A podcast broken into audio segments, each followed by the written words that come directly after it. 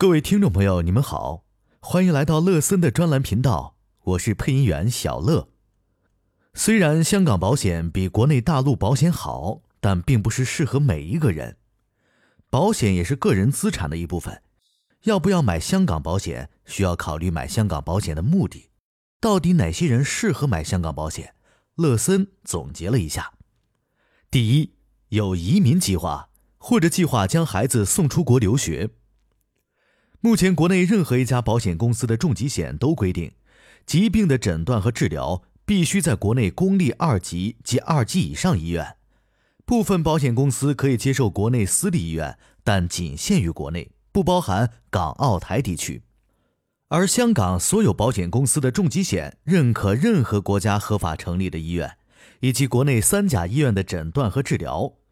对于有长远移民和子女留学计划的家庭，应尽可能选择香港重疾险，避免日后人在国外无法理赔的隐患。谈到这个问题，可能有人会问：既然我人在国外，怎么理赔香港重疾险呢？这个跟国内一样，把病历和检查报告拿给保险公司或快递给保险公司。第二，希望家庭资产得到安全配置的人。主要是做生意和做实业投资的企业家，由于国内大部分企业都存在过公司账不分的情况，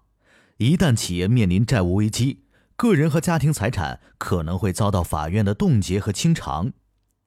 目前，国内保险从业人员建议购买人身保险进行债务隔离，但国内各省高级法院对保险这类特殊资产是否应该强制退保变现偿还债务存在很大分歧。目前，国内主流的司法判决分别如下：对于医疗险、重疾险、寿险和意外险这类人身保障属性强的保险，无需退保变现偿还债务；对于年金险、分红险、万能险和投资连结险这些投资属性强的保险，依法判决退保变现偿还债务。这里面有三个省份是特殊情况：浙江、江苏和山东三个省。无论是哪一种保险险种，都要执行退保变现偿还债务。从根源上来看，最好的债务隔离是从制度上进行隔离。由于香港和内地执行两套不同的法律体系，内地司法无法影响香港保险。对于希望家庭资产得到安全配置、保本又收益稳定，香港保险乃至美国保险是最佳的风险保障选择。第三。国内改革开放已经走过了四十年，部分国人在改革的红利当中积累了一定的财富，其中最主要的资产便是房产。而随着人口老龄化的日益严峻和财富两极化，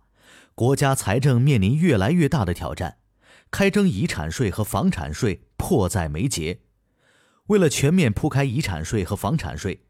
国家自二零一六年以来正式执行不动产登记，同时。在房地产不温不火的行情下，动辄几十上百万首付的房地产投资，不仅门槛高，流动性也极差。在部分城市房地产处于有价无市、空置率高的境地下，选择香港分红储蓄险，不仅投资收益率高，领取方式灵活，并且可以不限次数更换被保险人和保单持有人，实现一张保单三代人无遗产税传承。而这种更换被保险人的传承方式，目前国内保险还无法实现。无论是外在因素还是家庭的内在因素，完成财富积累后，追求财富的安全和稳健，都是一种刚性需求和梦想，只是每个人的方式不同。